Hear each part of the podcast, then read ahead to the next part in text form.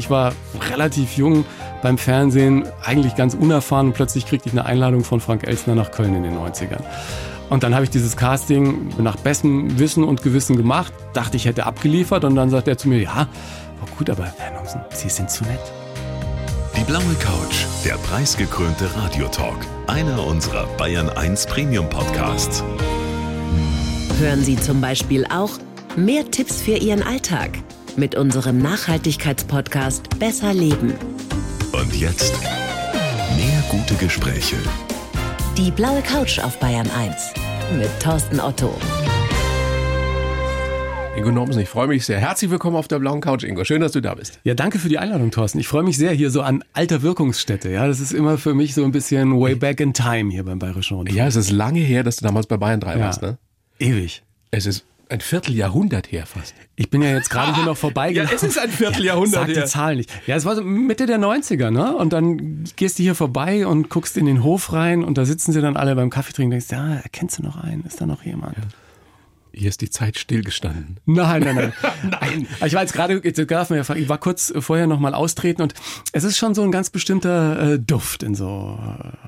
Absolut. Deswegen bin Häuser ich mit ja Geschichte, noch ja. immer hier, bin so lange dabei. Na, macht doch auch Und- Spaß. Und, der Tod- ich möchte nichts anderes machen. Wirklich nicht. Ich bin beeindruckt, Ingo, äh, schon äh, bevor du kamst, war ich beeindruckt von dir.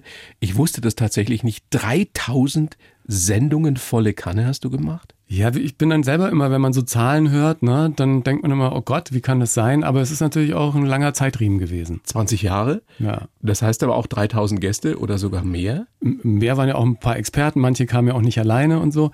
Manche kamen allerdings auch häufiger und gab ja noch ein paar andere Shows fürs ZDF, die ich machen durfte. Und da kommen dann schon eine Menge Menschen zusammen. Das heißt aber auch, es gibt in unserem Gewerbe nicht viele Menschen, die, die mit mehr Leuten geplaudert, gesprochen haben als du.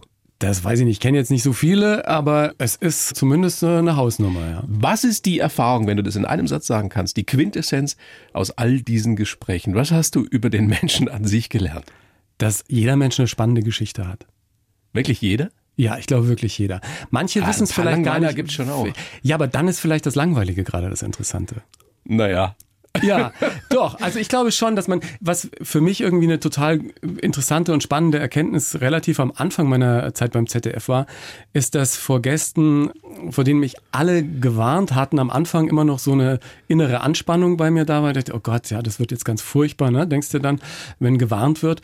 Und ich aber dann nach ein paar Mal gemerkt habe, diejenigen, die so eine ganz besondere Aura des, was weiß ich, des Fieslings und der, der Zicke umgarnt, so im positiven Sinn, die waren dann oft gar nicht so. Oder Oft sind Leute, die ganz anders, ja. Ja, oft sind die ganz anders oder auch so, so mega intellektuelle, wo man sagt, oh, pass auf bei dem und äh, der ist ganz schwierig. Und das waren total lustige Menschen oft und eine sehr schöne Erfahrung. Kannst du dich an einen oder eine spontan erinnern, der die die größte Überraschung für dich war, im positiven Sinn? Ja, Wim Wenders war super lustig. Äh, Wolf Biermann hat man auch Wolf alle gewarnt. Biermann. Ey, Wolf Der große Biermann, Liedermacher. Der, äh, ich hatte seine Gitarre angefasst. Oh, da, da gab's böse Blicke. Aber ich habe mich mit Wolf dann super verstanden. Und er hat noch nach der Sendung, als die Lichter schon aus waren, die Kollegen abgebaut, hat er noch selbst geschriebene Gedichte. Schau mal, habe ich gestern geschrieben.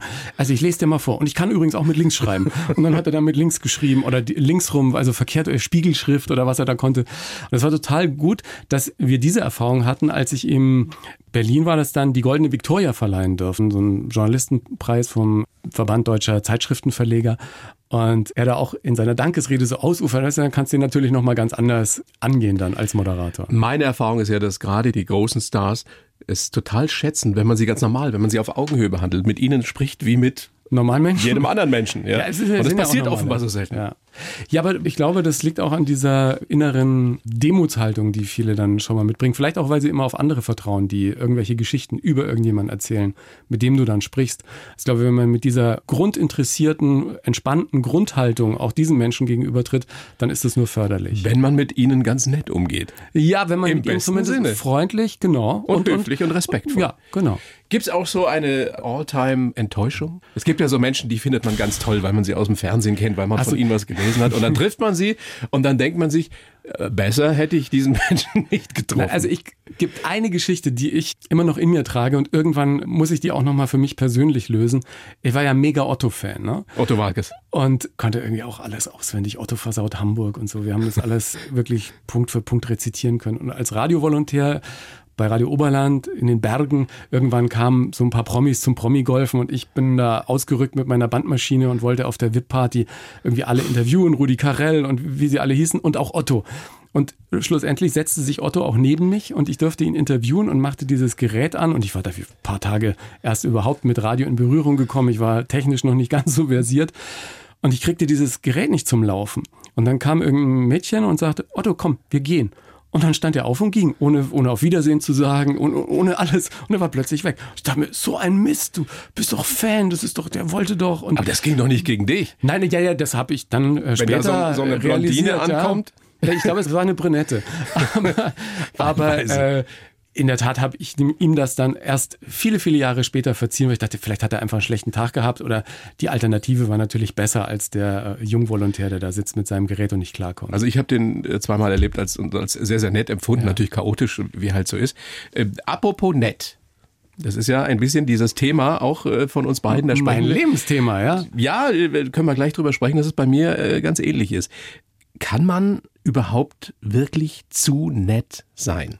Also im besten Sinne zu nett. Warum ist das in diesem großartigen Land, nicht nur in unserem Gewerbe, sondern an sich fast schon so ein, so ein Schimpfwort?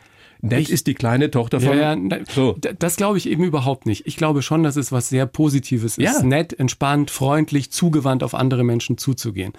Meine Erfahrung ist ja, dass es dich aber sehr blockieren kann, wenn du immer nur im Kopf hast, anderen gefallen zu wollen, anderen ihre Wünsche und Träume zu erfüllen, die Befriedigung, Bedürfnisse äh, aus sich heraus zu machen, also für mich, ja, irgendwas zu machen. Das ist mir zeitlebens schwer gefallen. Ich habe immer geguckt, wie gefällt es den anderen? Ist es okay für die Dinge gemacht, die ich vielleicht im Ende gar nicht wollte, weil ich gedacht habe, oh, dann tust du ihm noch einen Gefallen und bin eben am Ende des Tages dann irgendwann selber auf der Strecke geblieben. Und das, Also kommt es auf die Motivation an, warum jemand nett ist. Du Genau. wolltest nett sein, weil du gefallen wolltest. Genau. Und weil das- du Angst hast, Angst gehabt hast, davor anzuecken. ja, Oder dass die Leute sagen, oh, den, den mag ich nicht. Naja, schau, bei mir war es ja so, dass ich irgendwie eigentlich ganz gut in der Spur unterwegs war. Ich hatte mir meinen Traum als Moderator erfüllt, es lief äh, mega erfolgreich und hatte aber immer, weil natürlich, wenn du jeden Tag moderierst oder dann irgendwie zwischendrin noch irgendwelche Veranstaltungen hast und hierhin und dorthin hetzt, weil dir der Job so viel Spaß macht, bleibt natürlich alles andere außen vor. Und das hat bei mir dann irgendwie Gefühle verursacht, die ich gar nicht so richtig einordnen konnte. Also ich lag manchmal, wenn ich mal einen Tag frei hatte innerhalb von ein paar Wochen, dann lag ich zu Hause, habe mir Chips, Eis und Schokolade reingestopft und war irgendwie mit jeder Packung Chips noch mehr frustrierter als davor und fühlte mich nicht gut. Alle Beziehungen gingen irgendwie immer wieder in die Brüche. Und Der ganze Erfolg hat dich nicht zufrieden gemacht. Genau, der Erfolg hat mich nicht zufrieden gemacht. Und intensiver über mein Leben erst nachdenken konnte ich, als es mir im Leben sozusagen erstmal die Beine unter den Füßen weggezogen hat. So ist der Mensch an sich gestrickt. Wir brauchen eine von Bug. In den Leider. meisten Fällen, bis Leider, wir ja. dann äh, wirklich dem auf die Schliche kommen, was uns eigentlich umtreibt oder was wirklich wichtig ist im Leben. Ja, und ich hoffe ja, dass ich irgendwie mit meiner Geschichte, und ich merke das jetzt an vielen Rückmeldungen dazu beitrage, dass es vielleicht nicht dir komplett die Beine äh, wegziehen muss, um mal intensiver über deinen eigenen Lebensweg nachzudenken. Dein Buch heißt Hilfe, ich bin zu nett, Grenzen setzen, wenn andere ihre Freundlichkeit ausnutzen, was dir offenbar oft passiert ist. Passiert es dir immer noch? Bist Naja. du immer noch manchmal zu nett in, in diesem Sinne? Na, was ich interessant finde, ist ja, dass es nicht die anderen sind. Ne? Man ist ja relativ schnell mit so einer Meinung, da du sagst, okay, du musst Egoist sein und die anderen nutzen dich aus und so. Ich würde den Fokus immer auf einen selbst lenken. Also mir hat es sehr geholfen, mal zu gucken, irgendwie, was will ich wirklich, ja? Und wo bin ich nicht nett zu mir, weil ich immer auf die Bedürfnisse von anderen Menschen eingehe und meine eigenen Träume gar nicht so richtig verwirkliche in letzter Konsequenz. Und dann eben selbst auf der Strecke bleibe. Und wenn du dann wieder netter zu dir selbst bist und sagst, okay, da ist bei mir die Grenze. Bis dahin gehe ich und nicht weiter. Da habe ich eigentlich keine Lust mehr. Und ich mache nicht irgendwelche Dinge so, so halb, nur damit ich anderen gefallen kann, sondern ich mache einfach Dinge, die mir Spaß machen, weil ich weiß, das bin ich und, und so will ich sein und versuche mich nicht zu verdrehen. Kann man mit dir eigentlich streiten?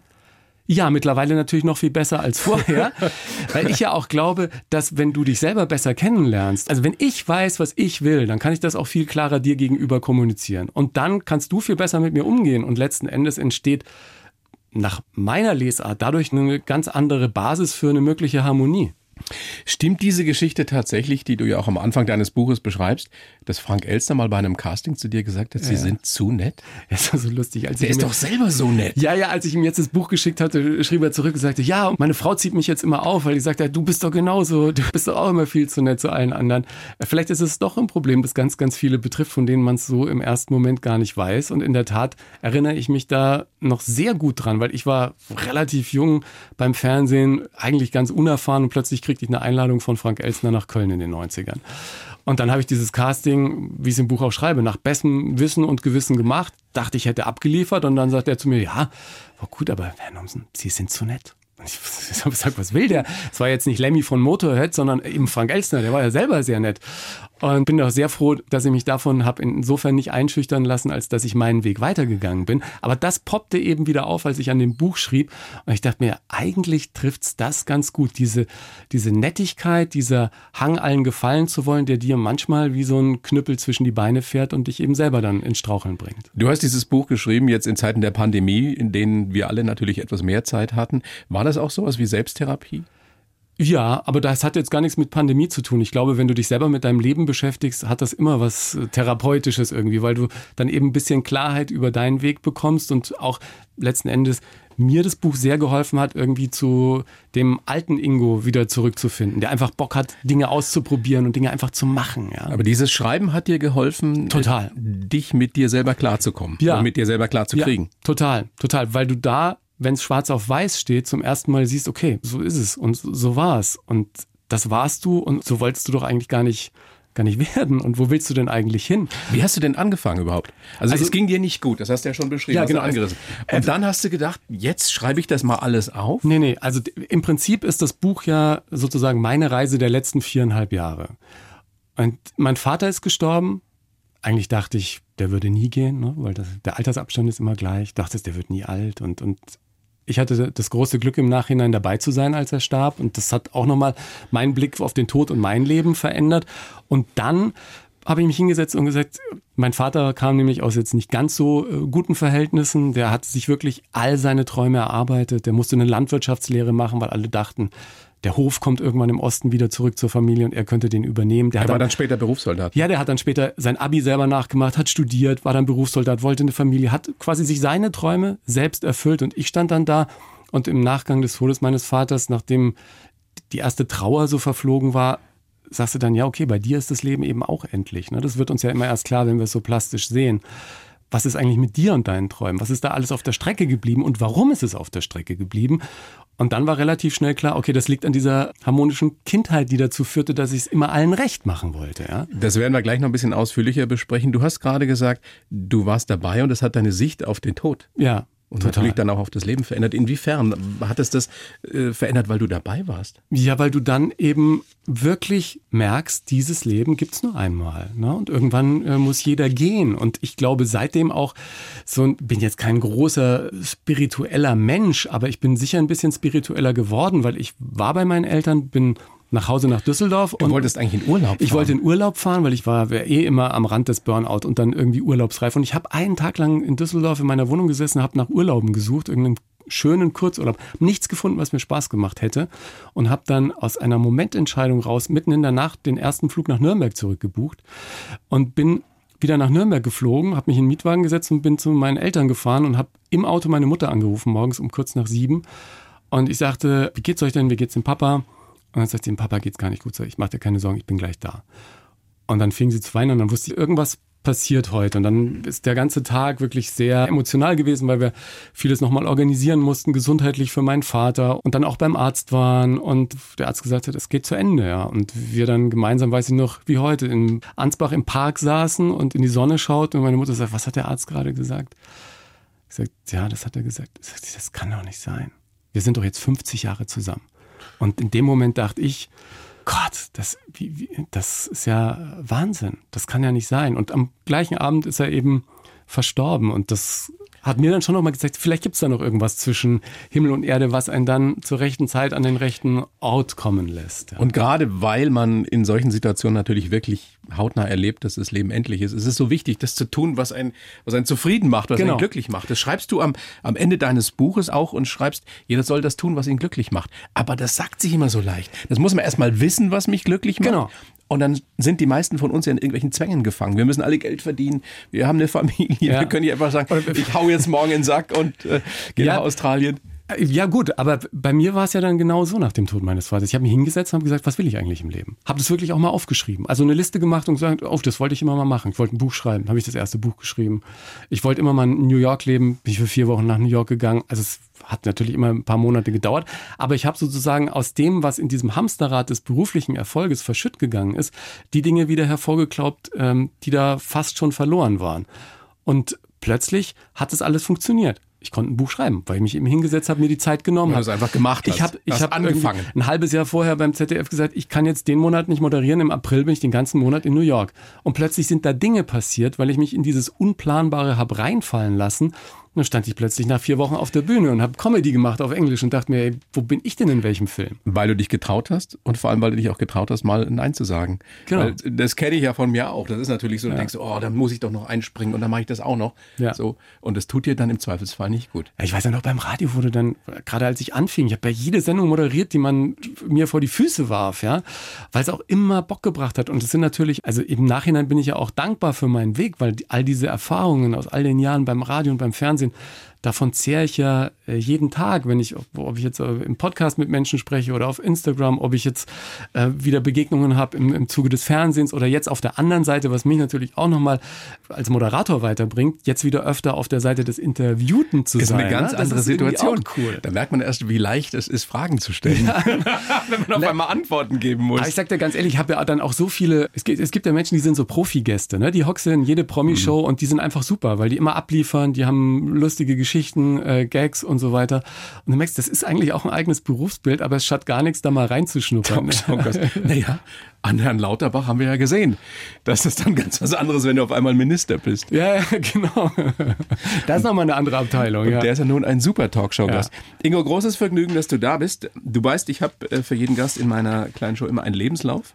Ich den, bin sehr gespannt. Den gebe ich dir jetzt. Du liest den bitte vor und sagst mir dann danach, ob du es unterschreiben kannst oder ob wir da Dinge ausführlichst besprechen müssen. Bitte schön. Ich heiße Ingo Nomsen und war lange viel zu nett. Nein sagen fiel mir schwer und ich wurde oft ausgenutzt.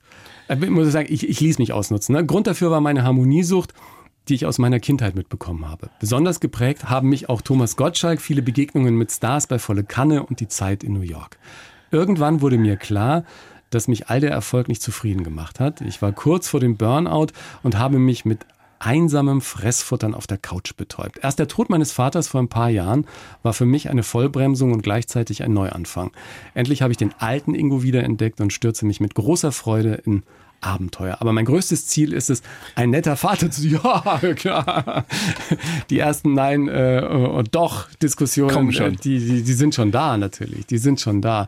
Also ich würde dann nochmal sagen, ich wurde oft ausgenutzt, ich ließ mich oft ausnutzen. Ne? Ja. Das also ich, Weil du die Schuld nicht an die anderen schieben willst, sondern sie selbst. Nein, ich, ich glaube, es ist auch total wichtig, dass wir die Verantwortung für uns selbst übernehmen und die nicht immer in andere Hände geben. Also das ist ja, glaube ich, auch das, was dieses viel zu nett sein bei mir äh, bewirkt hat, dass ich immer die Verantwortung versucht habe, anderen zu geben.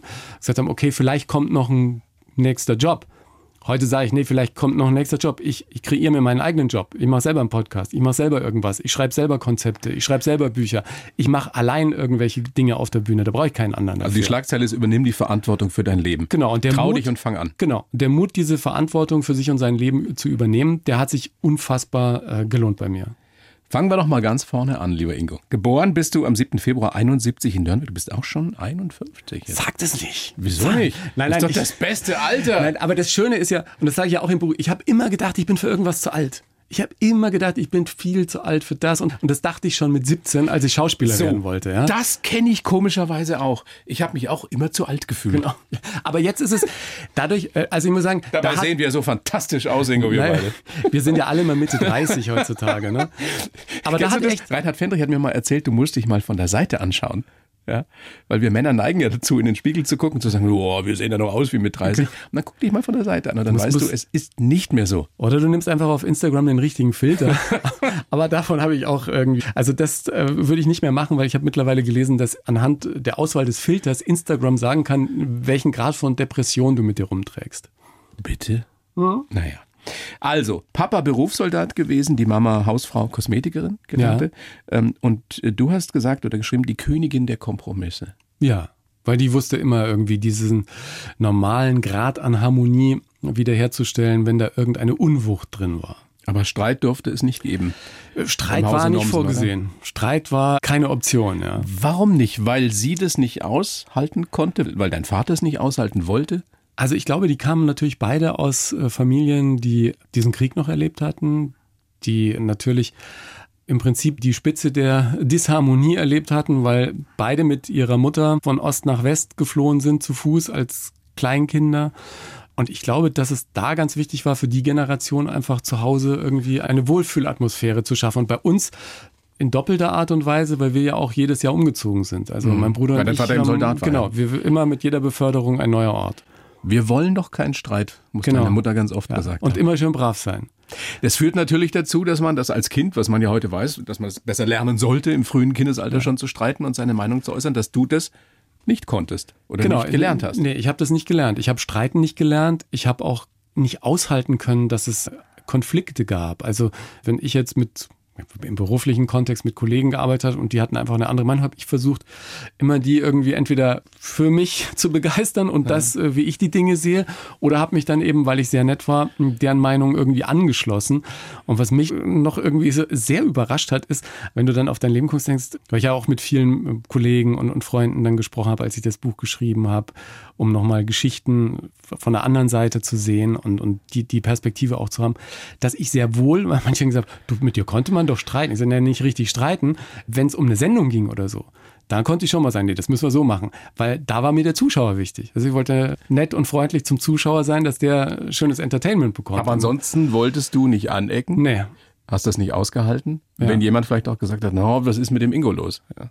Ja, aber also auch gerade diese Sitzungen mit Kritik und so, da Aber ist das letztendlich auch ein tief sitzender Minderwertigkeitskomplex? Ist ja bei vielen von uns so, die wir so in die Öffentlichkeit Na. drängen, dass wir es dann damit kompensieren wollen, dass wir Erfolge haben. Ja. Und dass die Leute uns Beifall klatschen und so. Aber vielleicht mag das eine Komponente sein. Ich glaube, bei mir war es eher immer so, dass ich ja schon von klein auf irgendwie die Bühne im Prinzip gesucht habe und ich wurde ja dann auch irgendwie insofern belohnt, als dass das Menschen in der Familie immer gefallen hat und dass das dann auch im wahren Leben wirklich ganz gut funktioniert hat. Bei mir war es nur so, dass ich natürlich auch so Momente hatte, wo eine große Herausforderung kam. Ich hatte nie so richtig Lampenfieber, dass ich jetzt nicht auf irgendeine Bühne will oder so. Aber ich wollte immer die große Show machen, ja. Und als es beim ZDF dann plötzlich die größte Show des Sommers zu moderieren Fernsehgarten. den Fernsehgarten vor irgendwie 6000 Zuschauern live und ich hatte nur sehr kurze Vorbereitungszeit, ich glaube, wann nicht mal 40 Stunden. Und dann sagte ich, klar mache ich das, weil ich das wollte ich immer machen und das war das Ding. Und da habe ich kurz vorher habe ich mir gedacht, ey, was ist jetzt, wenn du es jetzt versaubbeutelst, dann ist alles vorbei, ja. Da dachte ich kurz, Alter, schaffst du das wirklich? Immer eine große Fresse. Und es hat aber sehr gut funktioniert. Also und dann wusste ich auch für mich, ja, das ist es. Nach diesen Momenten kann man ja auch süchtig werden. Ja, das und vor allem sind Momente der Anerkennung ja. und des großen Erfolgs. Gerade wenn du dich so eine Herausforderung stellst, wo du vielleicht selber zweifelst vorher. Genau, ich glaube aber auch, dass es irgendwie so eine Emotion bei mir freigesetzt hat, die ich vorher in der Form auch noch nicht kannte, weil ich weiß, nach der, ich habe ja zwei Sendungen dann gemacht, weil Kiwi nicht konnte und nach der ersten Sendung saß ich in meiner Garderobe und habe irgendwie 10, 15 Minuten Rotz und Wasser geheult, ja, weil da plötzlich all diese Anspannung sich Bahn, bra Bahn brach und plötzlich heulte ich da und dachte mir, hoffentlich kommt jetzt keiner rein, ja.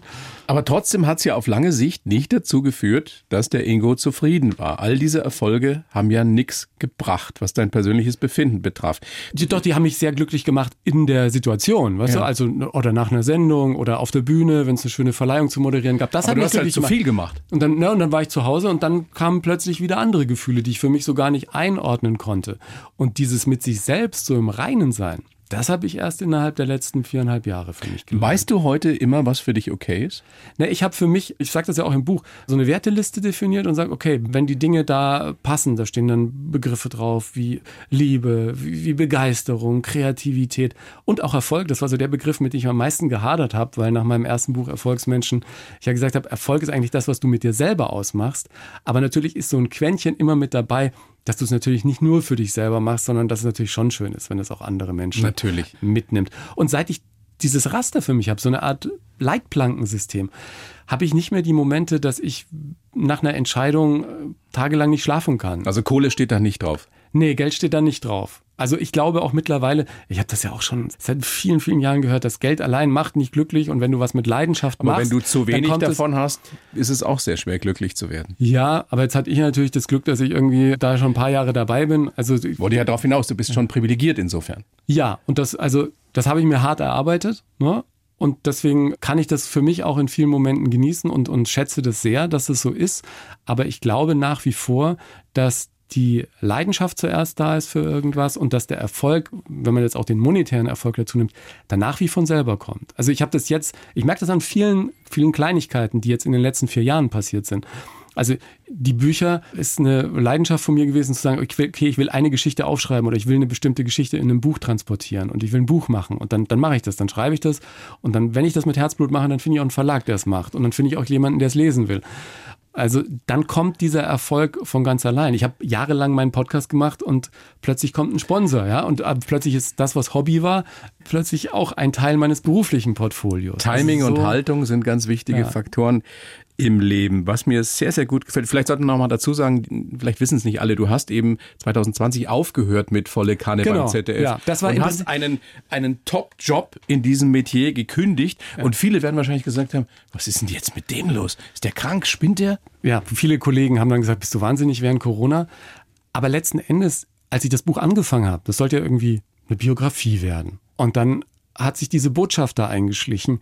Und der Verlag sagt, ja, das ist eigentlich eine Biografie mit Botschaft. Ich dachte, ja, das passt eigentlich ganz gut. Und dann hat sich mein Leben so entwickelt. Und irgendwann, wenn du das dann dauernd aufschreibst und vieles ist ja entstanden in der Zeit, in der ich volle Kanne noch gemacht habe und noch gar nicht den Gedanken im Kopf hatte, dass ich damit aufhören wollte. Und letzten Endes beim Schreiben hat sich dann irgendwie zum Schluss hin zu entwickeln, dass das einfach der nächste logische Schritt war, um einfach nochmal Türen für Neues aufzumachen, mhm. so wie es mit der Geschichte in New York war. Also, man, da sprechen wir auch gleich noch drüber, aber man muss sich eben trauen. Und man muss es sich letztendlich auch irgendwie leisten können. Weil ich jetzt schon weiß, dass ganz viele natürlich sagen werden, der redet sich leicht. Ne? Ja, aber ich weiß auch aus ganz, ganz vielen Beispielen von Menschen, die vielleicht am Anfang nicht gleich diesen monetären Erfolg hatten. Aber irgendwann stellt sich der ein und letzten Endes unterm Strich ist doch der Erfolg viel größer, wenn ich mit mir selber im Reinen bin und, und ein glückliches Leben habe, als dass ich so viel Geld habe. Und ich, ich kenne auch viele Menschen, die sehr viel, sehr viel Geld haben und trotzdem und mega unglücklich sind, ja? oder also, unglücklich gar sind. Ja, was mir sehr gut auch gefällt, ist dieser Wunschzettel, der drin ist. Ja, das. Ja. Schönen Sachen, die du machen willst, eben ja. oder machen wolltest. Nochmal ein Buch schreiben, eigenen Podcast haben, eine Samstagabendshow oder eine große Abendshow ja. vor Live-Publikum. Waschbrettbauch steht ja, da drauf, das, Ingo. Ja, das ist, das ist ehrlich gesagt ist das, das ein realistisches Ziel? Ja, ich glaube ja. Echt? Ja, ich glaube ja. Ich glaube Einen richtigen ja. Waschbrettbauch? Ich glaube ja. Somit. Ja. Ich sage das überall jetzt, damit ich mich selber so ein bisschen unter Druck setze. Aber das ist ein realistisches Ziel, weil ich war echt, ich war richtig gut dabei. Ich war richtig gut dabei. Und dann kam meine erste Corona-Infektion und dann war es erstmal vorbei und dann hatte ich wieder angefangen und ich habe es ja jetzt, ich glaube seit drei oder vier Wochen bin ich wieder negativ. Ich hatte es ja jetzt nochmal gehabt, ja, nicht ganz so schlimm wie beim ersten Mal. Beim ersten Mal, ich habe das ja verfolgt über die sozialen Medien. Ja, du warst war, richtig schlecht beieinander. Ich war, also meine Frau hat irgendwie, ich glaube zweimal stand der Krankenwagen vor der Tür und sie hat gesagt, du gehst jetzt sofort. Und ich habe gesagt, nein, da habe ich nachts um halb zwölf oder um zwölf mit letzter Kraft dann mit den Notärzten diskutiert und gesagt, ich bleibe jetzt hier, ich bin in der Notaufnahme, sitze ich doch jetzt erstmal drei Stunden, sagen die ja. Meine Frau mir, ja, aber nicht, dass hier. Und dann habe ich gesagt, komm, ich lege mich jetzt nochmal hin und wenn es morgen früh immer noch nicht, ich lege mich jetzt wieder auf den Parkettboden.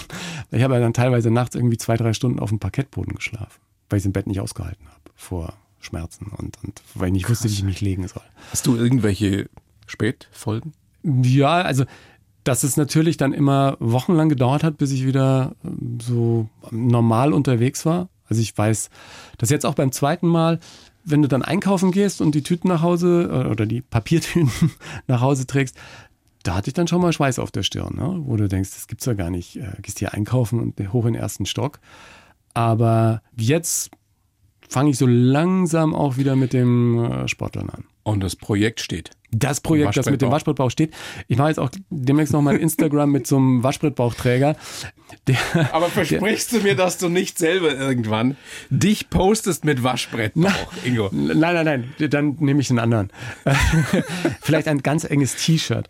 So ein nee. Poster von The Rock. Genau. Dwayne Johnson. Der, also das, der hat ja auch einen unmenschlichen Körper. So einen Körper möchte ich nicht. Äh, ich finde toll, dass er so den Körper hat. Das wirst muss, du auch nie haben. Das muss jeder. Nein, ich finde, das muss jeder für sich entscheiden, mit welchem Körper. Du kriegst ja auch keine Hemden mehr. Also das, das muss schon so sein, dass er noch in Konfektionsware passt. Also Ingo, ich freue mich sehr, dass du da bist. Tolles Buch, äh, Hilfe, ich bin zu nett. Nochmal zurück zu Volle Kanne, was du ja 20 Jahre gemacht hast. 3000 Gäste in all den Jahren gehabt. Es war im Endeffekt eine, oder es ist eine Sendung, in der der Moderator frühstückt mit einem oder mit zwei Gästen und äh, locker flockig dahin plaudert. Oder wird ja, es der Sache nicht gerecht? Na, ich finde, es wird der Sache nicht ganz gerecht, weil ich glaube schon, dass ich immer versucht habe, die Leute mit durch den Tag zu nehmen oder in den Tag zu schicken, dass sie gut informiert sind, dass sie wissen, was die Menschen bewegt und dass sie auch Geschichten von den Gästen hören, die sie vielleicht sonst noch nicht gehört haben. Und das hat man natürlich innerhalb von 90 Minuten und wie hier bei dir ja auch in einer längeren Talkshow mal die Gelegenheit, auch mal kurz tiefer zu gehen. Ne? Worauf ich hinaus will, ist, dass du, wenn du so viel Erfahrung gesammelt hast mit all den Gästen, du natürlich in der Lage bist, mit jedem auf Augenhöhe zu kommunizieren. In, inwieweit hat dir das geholfen, als du 2019 warst, glaube ich, nach New York gegangen bist, mit der wahnwitzigen Idee, ich will da Stand-up-Comedy machen? Das war nicht die Idee. Die Idee war einfach, in New York einfach mal zu leben. Das war Ach die so, Grundidee. das hat sich dann dort das ergeben. Das hat sich dort ergeben. Ich habe äh, die erste Woche habe ich gar nichts gemacht, irgendwie einfach nur. Wir wollten ja dann auch keine Urlaubsziele abklappern, weil ich war oft genug in New York. Ich liebe Stand-up schon immer und habe dann nach einer Woche angefangen, Schauspielkurs, äh, hier Comedy Writing, so ein bisschen Drehbuch schreiben, Dramaturgie für Film und Fernsehen.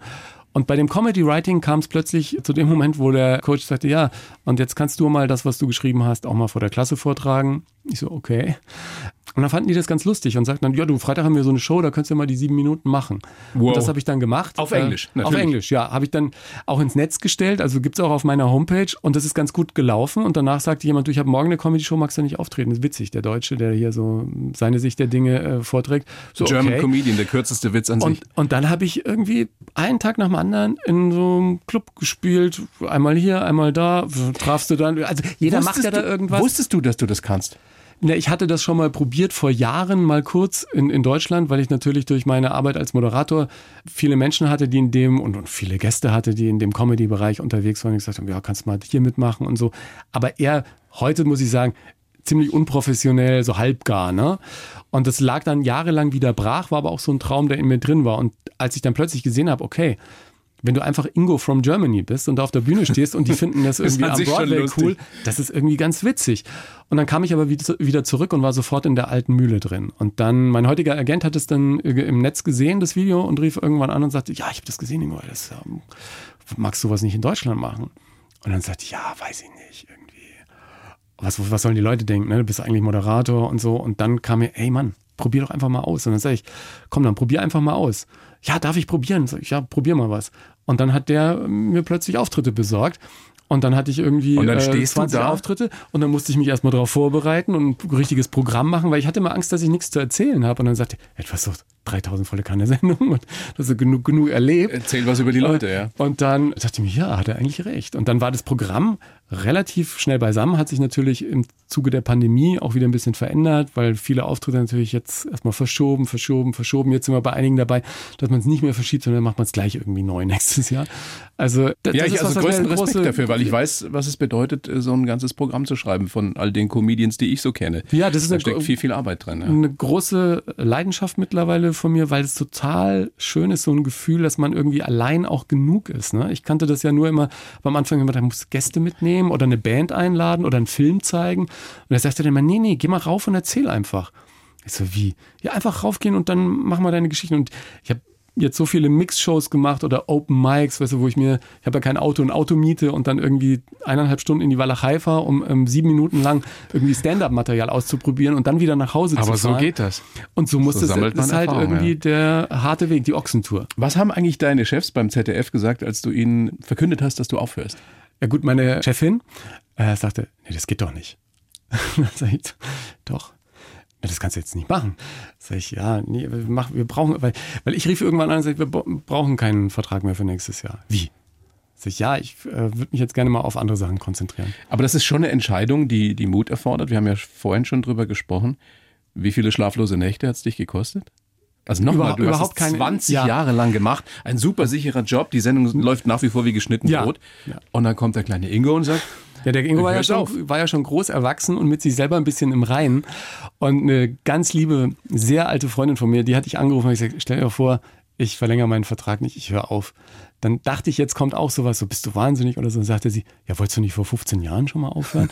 ich glaube, wenn du irgendwas lange machst, kommen immer wieder diese Gedanken. Ist es jetzt vielleicht mal Zeit für was anderes? aber so? war es gut im Nachhinein? Ja, es war mega. Also es war Nie genau, bereut? nein, keinen, keine Tag? Ein, keinen Tag, keine einzige Was ist mit Fernsehen Sekunde jetzt? nicht. Was kommt als nächstes? Oder hast du damit abgeschlossen? Nein, nein, nein. Das Komm kommt, zum Radio. Naja, ich, Radio äh, ist eh viel besser. ja, ich habe ja jetzt durch den Podcast so ein bisschen dieses Radio-Feeling, ne? das genieße ich auch total.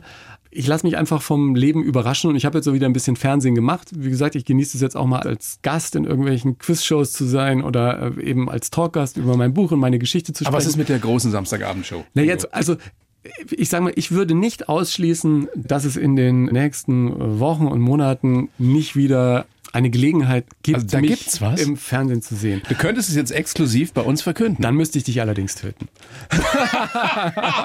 Für die Sendung gebe ich alles. Aber es kommt was. Also ja, und es sind wirklich sind jetzt so viele Dinge äh, auf der Spur. Manchmal dauert es ja im Fernsehen auch ein bisschen länger, aber es ist auch So eine richtige Late Night mit Publikum? Nein, aber es ist ja so, dass Mit Live? manche Publikum? Dinge, manche Dinge sind im Beruf wie im Leben. Weißt du, wenn du unbedingt eine Freundin willst, dann funktioniert es meistens nicht. Und wenn man es aber entspannt angeht, dann funktionieren plötzlich Dinge, mit denen du gar nicht mehr gerechnet hättest. Und mein nächstes großes Projekt ist jetzt erstmal mit der Family nach Berlin zu ziehen, weil das Oh. auch wieder eine spannende Reise wird und, Und eine ganz neue. Ja, ich hasse Umzüge, ja. deshalb bleiben auch viele Sachen in Düsseldorf. Wie bist du denn als Vater? Ich glaube, sehr entspannt. Also wir haben ja gerade auch Ja. äh, schon dieses Wort entspannt, finde ich ja irgendwie ein sehr förderliches auch für die Kindererziehung. Und meine Frau und ich haben von Anfang an gesagt, wir wollen entspannte Eltern sein. Und Ja, wollen, wollen, wollen. ja, und wir sind es dann, wir sind's dann auch. Und wir, dann kommt er in die Pubertät. ja, gut, das dauert ja noch ein bisschen. Aber äh, ich, ich würde schon sagen, dass dich Nachwuchs an die Grenze bringt. Also äh, da, da sind schon Momente dabei, wo du denkst, oh Mann. Und ich habe jetzt in den letzten Tagen und Wochen, ich, ich springe immer so hin und her. Wie Auf alt ist er jetzt? Er ist jetzt noch nicht im Kindergarten, aber fast. Und wenn ich über ihn nachdenke und ihn mir so angucke, manchmal denke ich, ey, ich müsste ihn jetzt eigentlich packen und im Rhein versenken. Und wie war das nicht schön alleine? Und drei Momente später guckt er dich an und denkst, verdammt nochmal, ich will eine ganze Bande, ja. Also das ist so das Spannungsfeld, in dem ich mich im Moment bewege. Bringst du ihm schon Aber- Streiten bei? Ne, das kann er von selber. Das muss der, das hat er wahrscheinlich von der Mutter.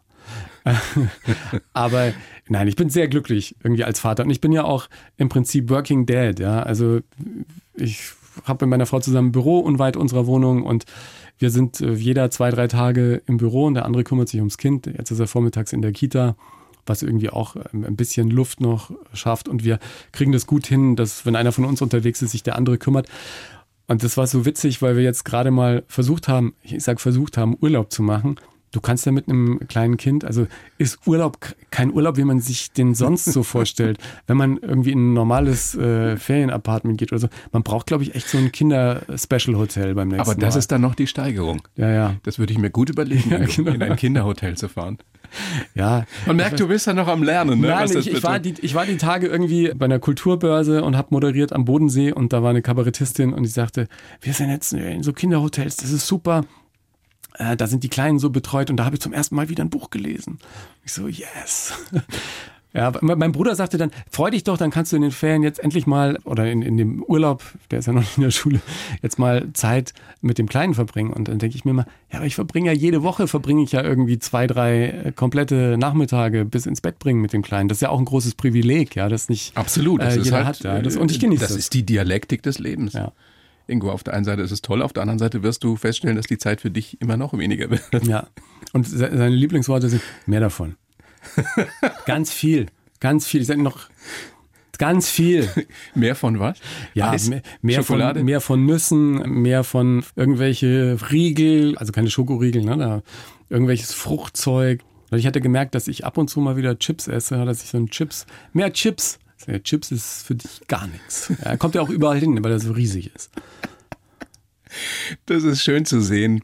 Ich sehe dich ja jetzt dabei, wie du über deinen Kleinen sprichst. Nein, nein, das Da, da gehst du schon drin auf. Ne? Ja, weil ich ähm, ist natürlich am Anfang schwierig, wenn überall in der Wohnung plötzlich Essensreste in der Couch liegen, ja, ganz komische Flecken überall, überall wird hingekotzt. Mich hat's ein bisschen an die Zeit in meiner Studenten-WG erinnert. Ingo, viel Vergnügen. Das wird Besser, oder? Sagst du als Vater. nicht besser.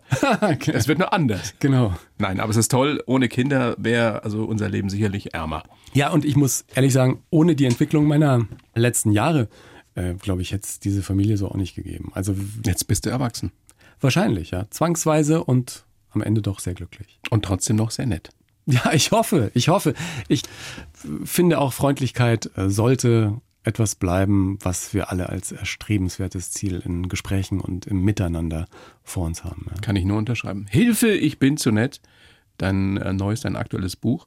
Ein, ein, ein, schon ein Ratgeber auch in gewisser Weise für Menschen, die vielleicht ähnliche äh, Schwierigkeiten haben, wie du sie hattest. Ja, ich bin jetzt kein Coach, aber wenn meine Geschichte hilft, dass sich andere vielleicht auch ein bisschen mehr mit sich selbst beschäftigen und Klarheit über das bekommen, was sie vom Leben wollen, dann ist das sicher für alle sehr hilfreich. Vielen herzlichen Dank, Ingo. Ich wünsche dir nur das Beste. Bleib gesund und bis ganz bald. Ich danke für die Einladung. Es war äh, toll, mal wieder hier beim BR. Ich, ich bleibe noch ein bisschen, ich gehe noch ein bisschen durch die Gänge. Ciao. Ciao, ciao. Die Bayern 1 Premium Podcasts. Zu jeder Zeit, an jedem Ort. In der ARD Audiothek und auf bayern1.de. Bayern 1 gehört ins Leben.